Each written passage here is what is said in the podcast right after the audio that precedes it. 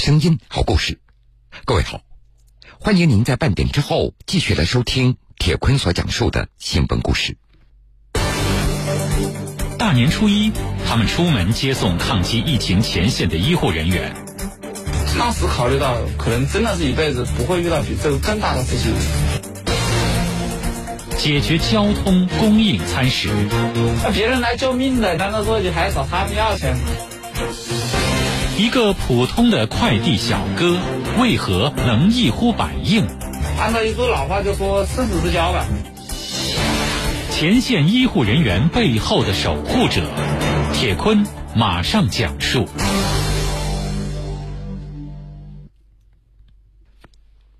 三十五岁的汪勇，他是武汉一家快递公司的快递小哥，他从小就生长在武汉。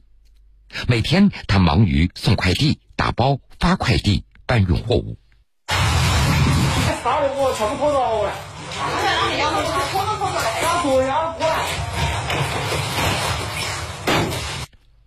工作之余，汪勇他也偶尔会开网约车贴补一下家用。然而，一场疫情改变了汪勇的生活轨迹。大年三十的那天晚上。终于闲下来的汪勇刷手机的时候，了解到了各种和疫情有关的信息。出于好奇，汪勇他进了一个志愿者建立的微信群——金银潭医院医护人员车辆需求群。我就想这个事情，我先进去看一看，因为里面有医生嘛。我看他们聊天聊什么，就是他的格式是这样的：出发地、目的地、时间、姓名、电话。之后就这样就是一条求助信息了，一个小时发一次，一个小时发一次，之后就没人没人理他。就他发了多少次？应该有个三次是有。那有三四个小时过去了。哎，对，就是感觉这个医护人员下班是没有办法的，因为位于武汉市东西湖区的金银潭医院是武汉市最早集中收治新冠肺炎患者的定点医院，同时也是收治新冠肺炎患者最多的医院之一。一月二十三号。武汉关闭了离汉通道以后，全程公交、地铁停运。金银潭医院因为位置偏僻，医护人员上下班的交通也就成为了一个难题。我就是看到他重重复的出现之后，他的那个需求时间是凌晨六点，那证明这个人是下夜班的人。最开始我也没有说往这里面想，但是看也刷下朋友圈嘛，朋友圈也说有些护士他们就是从这里走回去大概得四个小时。反正了解了这样信息，就看到他这样一个需求的话，我想到十一点没人接，肯定没人接，因为他明天早上是六点钟的需求，就是在里面没有回复的话，那他明天早上肯定也要走回去，百分之百，当时这么一个想法。我当时所有的资源就一台车，口罩是提前买的上车上的，大概有六个吧，我最起码可以送他们上下班。你想到你跟他们接触之后，你会面对的是什么？就想着出去的话，我的风险系数其实不高，也就百分之五不得了了。就真正出问题的，还有零有整的，还是百分之五，最多百分之五。以我的身体素质，那基本上就是风险系数很低。我比太多人出去的风险系数低了，所以我觉得我有资本出去。当时是这么想，毕竟来说这个事情比较大。当时考虑到，可能真的是一辈子不会遇到比这个更大的事情。对于所有武汉人来说，这都是一个前所未有的除夕之夜。在经历了反复的思想斗争以后。汪勇下定决心要去接那个大年初一早上六点钟从医院下夜班的求助者。大年初一的凌晨一点钟，我跟他回了信息，因为十一点钟之后还没有人理他，我跟他回了一条信息说我去接你。其实当时真的有点头脑发热，就把这个信息回了。为什么呀？当时就心里就一个小步装装装，就是我一定要做这个事，在想做这个事情的时候，五点半钟我跟他打电话，他接了，嗯，接了之后愣了一下吧，我是过来接您的，我现在过一会儿就过来了。但是我就一个 N95 口罩，我没有其他的。你能不能给我一点酒精？因为当时其实在网上了解的信息，我知道酒精对我来说很重要。干嘛用？消毒啊！他下次我要消毒啊，不然我的风险系数很高啊。嗯我说你如果能提供酒精，我就能来接你。那个小丫头像有点不相信，就是不相信有人来来接她，知道吧？她愣了一下没回复，大概个接近十秒钟就跟我说。好，我有酒精，你来吧。就五点五十，我到那个位置之后，再跟他打电话，他差不多六点钟下来，咱们就上车就走。汪勇三十五岁了，上有老下有小，家里有妻子、父母和两岁的女儿，妻子还没有工作，所以汪勇的工作就是家中的主要经济来源了。为了不让家人担心，这次出门，汪勇给家里人的理由是，公司过年需要值班。很多外地人都走了，他不得不去。汪勇第一次接送的是金银潭医院的一名护士，虽然事先也对于自己被感染的风险有了预估，可是当真正和刚刚从医院出来的医护人员同坐一辆车的时候，汪勇还是感觉到有点害怕。是从金银潭医院出来的人，我的紧张是本能的紧张，就是他坐在后面，我时刻身体的身体的反应就是后面有个威胁。就我开车开的很好的时候，知道吧？我就不自觉的眼睛会盯看一下后视镜，看下后面有个人，就时刻提醒我后面有个威胁，可能会伤害到我的身体。这个危险是你自找的呀。反正当时第一下是怕了，有点慌。其实最开始规划这个事情的时候没有慌，但真正他坐上来的时候我慌了。当时的疫情的那种恐慌是特别严重的，就每个人的思想都是觉得这个是很恐慌、很致命的一个东西，而且这个地方又属于武汉市，可以说武汉市死亡率大部分都从这个医院出来，就说这个地方是很恐怖的一个地方。但这位护士，你在路上用了多久啊？这回去就二十分钟啊。这二十分钟，整个人的状态是什么样的？抖啊，那个腿抖了一天。真的呀？就这两个腿真抖了一天。在送完金银潭医院的那位女护士回家以后，微信群里用车的需求还在不停的出现。双腿发抖的汪勇，他决定继续接送别的医护人员。大年初一的这一天，汪勇接送金银潭医院的医护人员超过了三十人次。与平时开网约车有所不同，汪勇这次开车的目的不再是为了挣钱。从第一个乘客下车，他们都在给我钱，他给我发个红包。我说：“我说小妹，是这样的啊，大年初一这么大疫情，我出来把你带过来，估计你这个红包装不下，你就钱就不要给我了，肯定不够。我说你这样，你加我个微信，你要上班你跟我说，我能来接我一定来接你。就当时考虑的就不是钱了啦，当时。”那你这么拼命是为了什么？就觉得我应该做一点什么，不为什么？为谁？为这个事情做点什么？就这个事情很大了，很危险了。但我了解到的情况越多，我就觉得越危险。谁危险？什么危险？都危险了。医护人员这一一条线绷得太紧了，如果这条线崩了的话，所有人都危险了。我越怕越觉得危险，所以我能做多做一点就多做一点。汪勇他就住在金银潭医院的附近。因为金银潭是一家传染病医院，汪勇知道平时有很多出租车司机都回避这里，更不要说现在是非常时期了。第二天，也就是大年初二，汪勇继续出车，因为担心将危险带到家里，他继续找理由住进了单位的仓库里。后来，你的这个防护服、护具都是谁给你解决的？医生、护士吧，没有防护服。那医用的防护服太紧缺了，他们本身就不够。你跟他们张过嘴吗？没有，没有，没有。那种好意思张不张嘴？其实我做的，其实做的就是为了他们能做点事情，之后还找他们要东西，那不是成负担了吗？你最多给点酒精我也行了，就找他们要酒精，因为酒精在外面确实没有。但我每天消耗量特别大，每下一个人我都要强车的要喷一遍，每下个人喷一遍。这我回去之后，我全身的消毒都要做一遍。为什么到现在我来来去去有那么多人跟着我，没有一个人怎么感冒发烧、拉肚子、乏力，没有这样宣传，就是说我们其实做的很过细，而且很严密，我一定要做成什么样子。经过两三天的接送，汪勇发现，医护人员对车辆的需求那是越来越多了，他一个人一辆车根本就忙不过来，因为坐不上车，有的医护人员只能深夜步行上下班。汪勇开始把金银潭医院需要用车的信息往其他微信群里来发送，并且开始招募志愿者。我开始选人的必要要求的话，就第一条就是你必须一个人住。我们可以接受，比如说你过来送这个医护人员做的是好事情，万一你没有办法避免的情况下感染了，我可以接受。但如果说你感染之后家里有人也感染，之后再出去再感染，那个就接受不了。所以我们是不接受。其实来了很多人，我推了大概三四十号人是有的，就是他们因为没有办法跟家人分开住，就把他推掉了。后来来来去去，真正就是说人在这里的人，大概有个二三十号人是有的，就是专门来跑金银潭。随着支援武汉的医疗队越来越多，汪勇他希望有更多的力量再加入，满足医护人员的用车需求。通过发到朋友圈的求助信息，汪勇联系到了一家共享单车的负责人。在医院附近大量投放共享单车，来满足医护人员短距离的用车需求。之后，汪勇和其他志愿者又联系到了一家共享电动单车的公司，在金银潭医院周围投放了四百辆的电动车，满足了更远一些的交通需求。同时，汪勇还跟一家网约车公司商议，希望他们加入，帮助解决医护人员的出行问题。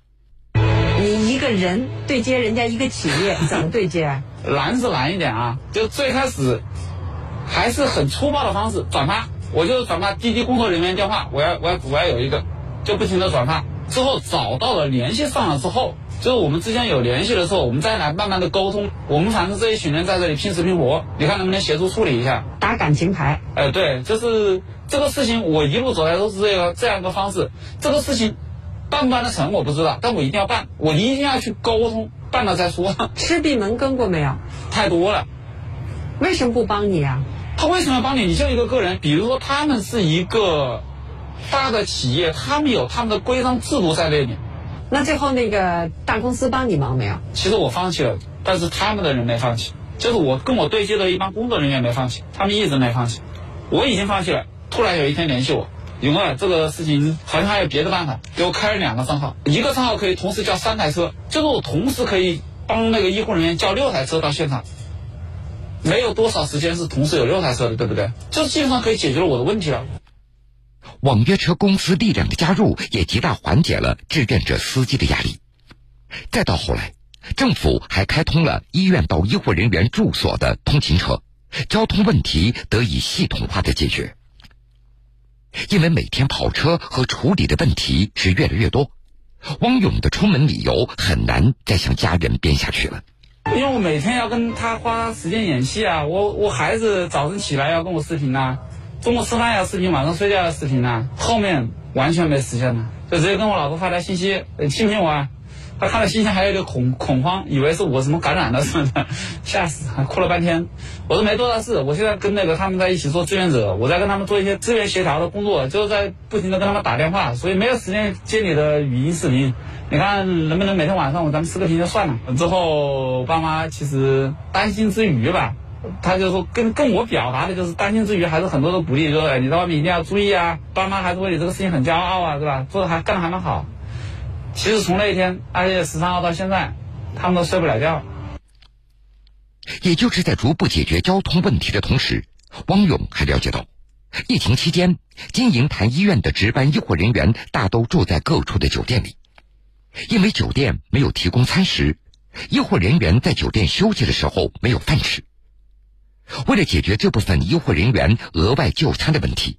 汪勇用募集来的两万多元的资金，为这些医务人员免费提供了方便面和矿泉水。你自己有饭吃吗？我也有泡面啊，我也有泡面，就安排了一个泡面给他们吃。不到一周，因为那个有个护士的朋友圈发出来了，他们那些护士因为小妹妹嘛。我好想吃大米饭呐！有些小妹妹就这么说，还有说我不吃米饭我会死了，就这种一些蛮开玩笑的一些话说出来，撒娇性质的。哎，撒娇性质，但是这也是个实情，我们也只能给他提供的是泡面，他没有吃到白米饭。这件事情跟你有什么关系？护士吃不上大米饭，和你作为一个志愿者的司机有什么关系？就感觉这些人吧，是来武汉来救我们的那种人，嗯，就感觉他们援汉团队嘛。结果我们连饭都不能给他吃，觉得很有有点很愧疚。当时四点钟，四点钟看到这条消息，我说今天再怎么样，晚上要让他们吃一下白米饭。为了让医护人员能够吃到米饭。当天，汪勇在网上就发出了筹集三十份米饭套餐的求助信息，几个小时以内就有了结果。一家饭店提供了十六元一份的套餐，因为当时还没有筹集到这方面的资金，汪勇自掏腰包买了三十份。那你这出来不仅不挣钱，还往里掏钱？别人来救命的，你 你你搞的，难道说你还找他们要钱？我我不好开口，真不好开口。别人本来在自己的城市好好生生的。那那天那个白米饭的问题算解决了？这是一次性的解决，还是说你想到更远？想到更远了。我知道我我知道我撑不了多久。我如果每天花钱买，我撑不了多久。我就那三千块钱，已经花了快一千块钱了，我肯定撑不了多久。我从晚上八点钟开始就开始找，当天晚上还没找到资源，我早晨又找啊，早晨又找，他们全部发发供他们找。你想找什么资源？免费供餐啊，因为我自己本身就供不起这些饭，我就要找免费供餐，这种公益性的。汪勇发布的求助信息迅速的在网络上传播开了。很快，两家餐厅和汪勇取得联系，承诺每天免费为金银潭医院的医护人员提供一百多份的盒饭。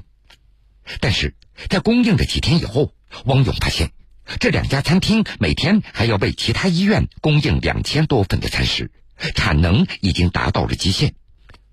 这个时候，汪勇开始考虑筹划运营一家专门保障医护人员餐食的餐厅。就花了两天的时间去对接餐厅那个那个，我的模式我的方式也是一样的，很简单，我手上人多，我就在群里喊一声，我说我需要五个代收的人，不到五分钟，那不下于五个人在里面回复，就说我来我来我来我来我来我来，就这样，因为我当时可能在志愿者里面有一定知名度了，我办成了几件，他们认为还很很可以的事情。之后我的方法就是很简单，你们五个人，比如我现在在汉口，你们就围着路上到处转。只要开门的酒店，只要是开门的，只要有人问他们老板电话，问得到的，定位、电话、姓名发给我，我就过去。之后有一个朋友介绍说有一个烤肉店的老板，就跟他打了个电话一聊，我跟他的想法是一样的，他也愿意出来站，站出来做这个事。二月五号，新盘活的餐厅开始运营。每天七百份盒饭的产量，既保证了金银潭医院医护人员的额外就餐。同时，也解决了为金银潭医务人员服务的网约车司机的吃饭的问题。然而，由于武汉市疫情防控的有关规定，这家餐厅被迫关闭了。无奈，汪勇也只能够继续的想办法。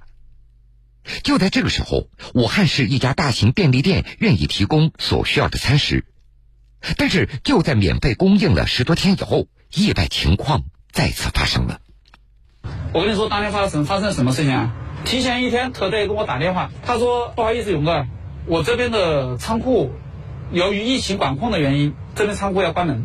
你可以想的结果是什么吧？一万五千份餐呢，每天每天供出去免费的给医务人员餐呢，一万五千八是什么概念？七千八百号人吃不了饭呢？这什么事情啊？这个事情很大吧？那一万五千八百份饭根本没有一个企业能供得上来。所以我当时我知道这个消息的时候，其实我其实心里很慌。”虽然心里发慌，但是这个时候，汪勇的手里已经有了不少可以利用的人手和资源。由于不能生产热的饭菜，汪勇首先想到用方便面来代替，至少要让大家吃饱。汪勇请志愿者到批发市场拍下店铺上张贴的商户的联系方式，挨个打电话询问是不是有足够的方便面的库存。另外一方面，汪勇找便利店的经理要来配送的明细，安排志愿者根据配送的数量、区域等这样的信息，计算出需要多少辆车，联系好车辆，准备第二天配送。短短几个小时内，汪勇就建立起一个每天配送一点五万份泡面的网络，而这只是他用来备份的 B 计划。他的 A 计划就是协调有关部门，看能否尽快让这家便利店恢复生产。你要去跟政府交涉，对，下一纸禁令是谁下的？我要去找他。怎么去跟政府去交涉呀？具体细节不说，我我我先夸奖一下我们武汉市政府的应变能力啊。嗯，我在四点钟的时候把这张网组建起来之后，就感觉心里就已经踏实了一半。之后开始联系我所能联系上的政府方面的人，之后再辗转反侧联系到那个他们那个地方属于五湖街道，联系到五湖街道的办事处的时候，跟他们一说。他们还一愣，他们了解到这个情况之后，大概十五分钟，他说这个事情肯定要上报，就是往上面报嘛。上面的决定就是说，好，你们明天可以正常的恢复生产，但是你们那个手续要同时的补起来。你如果要生产的话，你就有一些手续要补，就这个样子解决了，基本上解决百分之八十了吧。之后我马上联系特队。四点多钟得到这个消息，我赶紧跟他们打电话，我说你赶紧联系你所有的人工和你所有的能力，嗯，去把这个生产恢复起来。明天一定五万份，你绝对要续上，你不能断，你断了没人能补。特队也很给力啊，二话没说就搞炒饭，一点五万份饭的米有啊，米好解决啊，油好解决啊，对吧？他就第二天就供了一点五万份的米饭，很牛，搞一晚上，仅仅一个下午。汪勇就成功解决了这个难题，在他看来，自己这辈子可能再不会经历这么有成就感的事情了。因为他的努力，金银潭医院的医护人员不用再担心吃饭的问题了。按照汪勇自己的说法，他就是一个组局的人，出行用餐，每组一个局，他就交付给一个人在管理，自己再腾出手来做其他事情。因为平日里和医务人员接触的比较多，汪勇知道对他们的生活的支援那是必不可少。医护人员有什么样的生活要求，只要在群里接龙喊一声，很快就有专人采购帮着他们搞定了。这不，上海医疗队的两名医生要过生日了，志愿者立即帮着他们把蛋糕就买过来了。网友，你说你，你为什么能够一呼百应啊？可能很多人看到我做事的结果，有的人他连见我一面都没见，就一个电话，很相信我。你说在这种情况下，人和人之间的信任是靠什么建立起来的？这种情况下可以说，按照一句老话就说生死之交吧。这个时候还愿意出来做事的人，其实都是想出一份力，目标是一样的。我们就要干这个事情，就是说这些事情就是为了这些医护。我们能做的不多，不能像医护那样在一线救死扶伤。我们做的就是后勤，能把他们后勤保障好，他们就不用操什么心。回过头去看这二十多天，你觉得你做了一件什么事？真正做的事情就是传递那一点点的温暖和感动。我自己，我别人给我的，我给别人的，最后这个雪球越滚越大。二月十九号，也就是记者采访他的当天，汪勇接到单位复工的通知，让他第二天到单位报道。因为在志愿者活动当中的突出表现，汪勇他已经从一名快递小哥升职到了分部的经理，现在正在管理四个营业网点。